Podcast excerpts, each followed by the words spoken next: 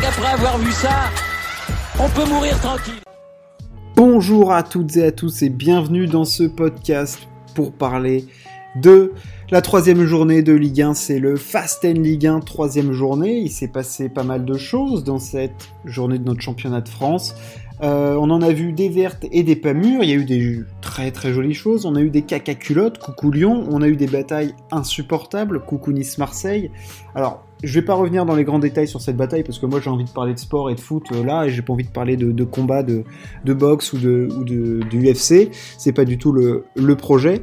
Euh, juste voilà, le comportement est inacceptable, la violence l'est aussi. Enfin, je veux dire, c'est T'as pas envie de voir ces images-là dans les unes des journaux de sport euh, le lendemain matin. Il doit y avoir des sanctions et des sanctions réelles, sans quoi on sait que c'est des événements, les violences dans les stades de foot qui sont malheureusement trop souvent présents et, euh, clairement ça n'a pas lieu d'être. Donc euh, il faut sanctionner, que ce soit Nice, que ce soit Marseille, mais il faut frapper fort et vraiment fort parce que il faut marquer le coup. Voilà, il faut que ça serve d'exemple, mais de réel exemple, parce que sinon bah c'est la porte ouverte à n'importe quoi. On revient sur ce podcast. Comme la dernière fois, un petit point sur le classement. On va parler des bons coups de cette journée, des moins bons coups, des joueurs qui ont bien performé, puis on regardera ce qui va se passer lors de la quatrième journée. Le point sur le classement, le PSG est la seule équipe toujours invaincue et pourtant elle n'est pas au complet, elle est loin d'être au point sur le plan défensif, beaucoup de buts encaissés par le PSG, encore deux buts. Euh, voilà, ils en sont déjà à 5 buts en 3 journées, ça fait beaucoup pour le Paris Saint-Germain. Par contre, côté attaque, alors là, ça tourne déjà à plein régime. On en est déjà à 10 buts en 3 matchs. Euh, là-dessus, tu sens tu sens qu'ils vont marquer du goal euh, toute l'année, quoi. Ça va être, ça va être une orgie de buts du côté du PSG.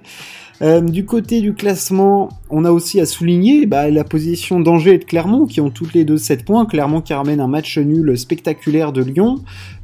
Angers qui, bon, là, fait match nul, mais ils ont toujours 7 points, et puis euh, voilà, dans les bas-fonds du classement, à souligner les très très bonnes performances du côté de, bah, de Monaco qui n'a qu'un point, de Strasbourg aussi, de Troyes, de Lille, de Lyon, enfin voilà, Monaco c'est ignoble ce qui se passe. Du côté de Lyon, c'est pas beaucoup plus joli, et du côté de Lille, c'est clairement moche. Donc euh, là, il faisait pas bon, pas bon à être dans le top 4 euh, l'année dernière, puisque 3 des 4 meilleures équipes de l'année dernière se retrouvent aux 5 dernières places presque.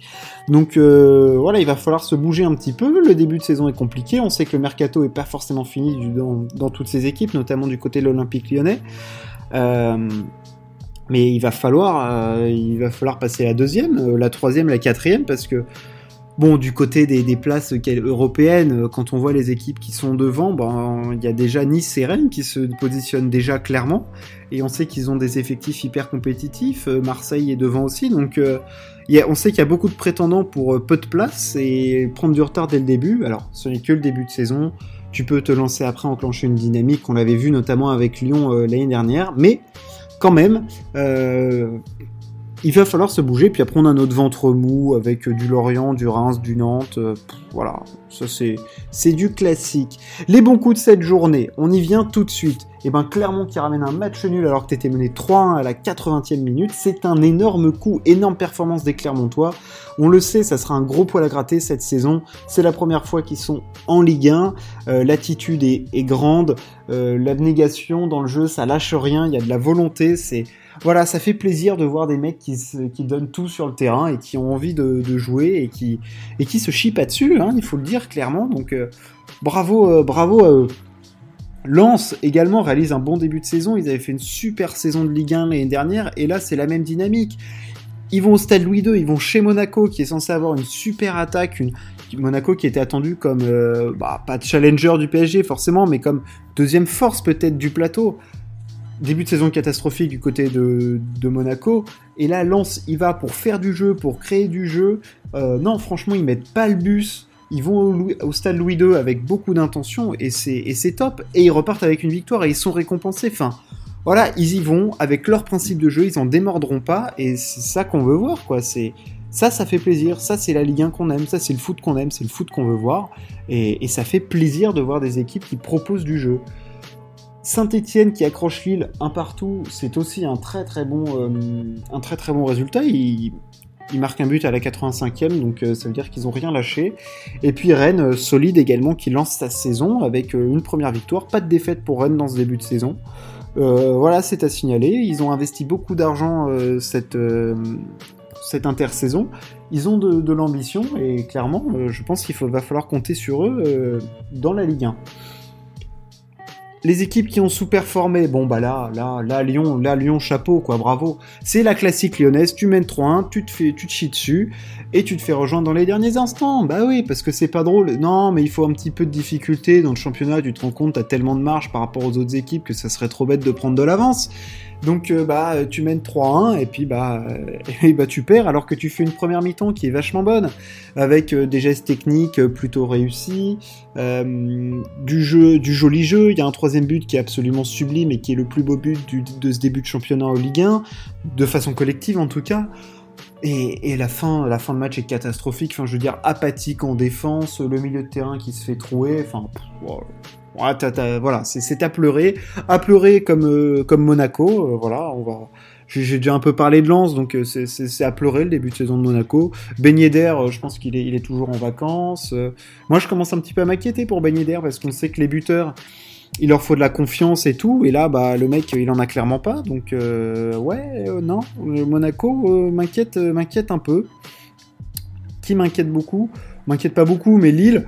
Euh, bon, là, le début de saison, c'est pas Jojo, quoi. C'est pas, c'est moins carré que l'année dernière, en tout cas, euh, que Galtier. Alors, ils ont, ils ont perdu Ménian, on le sait notamment, qui brille euh, au Milan AC en ce début de saison.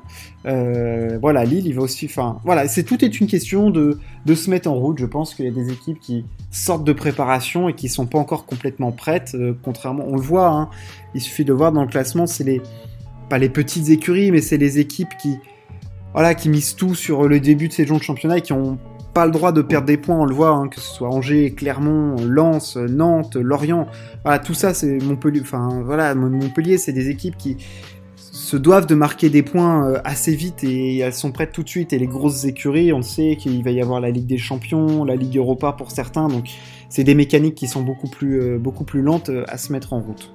Je fais bien sûr exception du PSG qui, a un effectif euh, dix fois plus fort et dix fois trop fort pour la Ligue 1.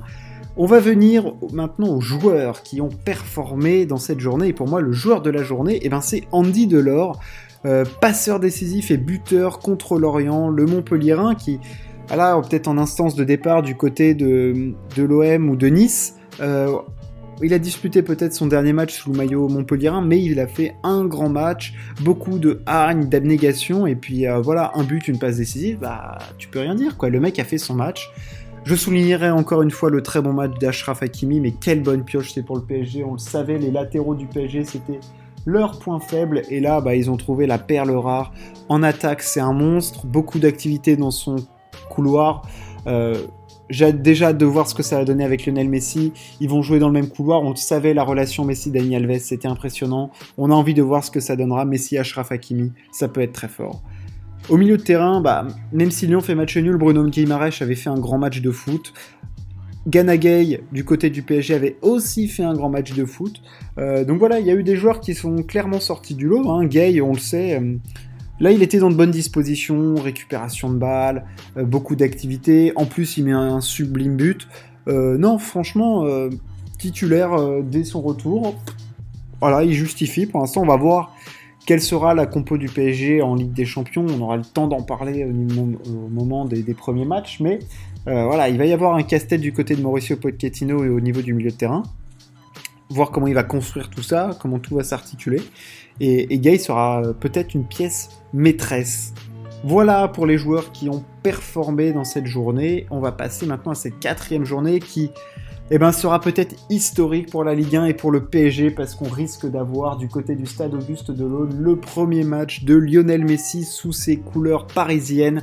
Euh, L'Argentin fraîchement euh, venu du FC Barcelone disputera sans doute son match, son premier match euh, de Ligue 1 du côté du stade Auguste Delaune. Neymar avait débuté au Roudourou, Messi débutera peut-être au stade Auguste Delaune. Le PSG est un club exceptionnel. Euh, voilà, évidemment, je voulais parler de ça parce qu'il y a aussi le retour de Neymar, hein, mais clairement l'attraction c'est Lionel Messi. On va voir comment Nice et Marseille bah, se seront remis de cette euh, grosse altercation quand même, parce que c'était quelque chose d'assez impressionnant et d'extrêmement violent. Comment les équipes ont encaissé, encaissé ça. Marseille jouera face à Saint-Etienne, c'est pas un match simple, et puis Nice jouera à Bordeaux, bah, qui, joue sa peau quand même. Et, puis, bien sûr, on, suivra ce qui se passe du côté de, de et puis il y a un petit choc entre Lille et Montpellier quand même. Voilà ce qui nous attend du côté de la quatrième journée de Ligue 1. On a débriefé la troisième journée. Merci de m'avoir écouté. On se retrouve très prochainement. Ciao. À plus.